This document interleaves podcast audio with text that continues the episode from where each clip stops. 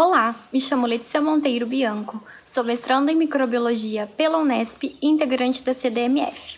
Desenvolvo minha pesquisa no Laboratório de Doenças Dermatológicas, Infecciosas e Parasitárias, sob orientação da professora doutora Margarete Teresa Gotardo de Almeida. CDMF Pesquisa, um dropcast sobre as pesquisas desenvolvidas no Centro de Desenvolvimento de Materiais Funcionais, na voz dos próprios pesquisadores.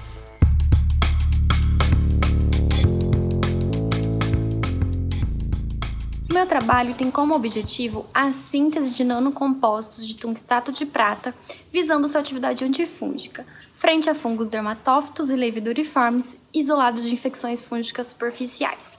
A micose superficial é caracterizada pela infecção no extrato córneo, com baixa resposta inflamatória, e corresponde à principal causa de doença de pele, afetando milhões de pessoas mundialmente. Nos últimos anos, tem sido observada a alta tolerância e resistência desses fungos aos antifúngicos convencionais.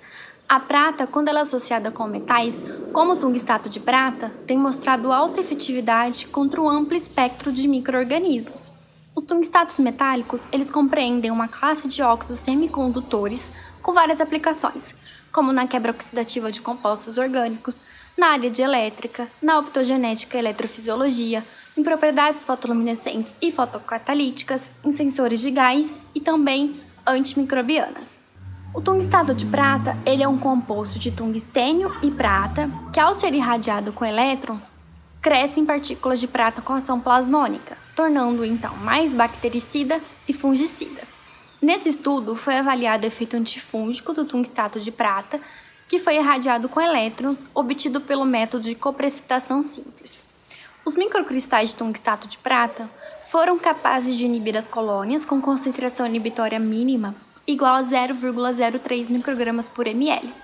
Posteriormente, iremos avaliar a toxicidade do nanocompósito, cujo objetivo será inovar os protocolos terapêuticos como potencial controle de infecções fúngicas.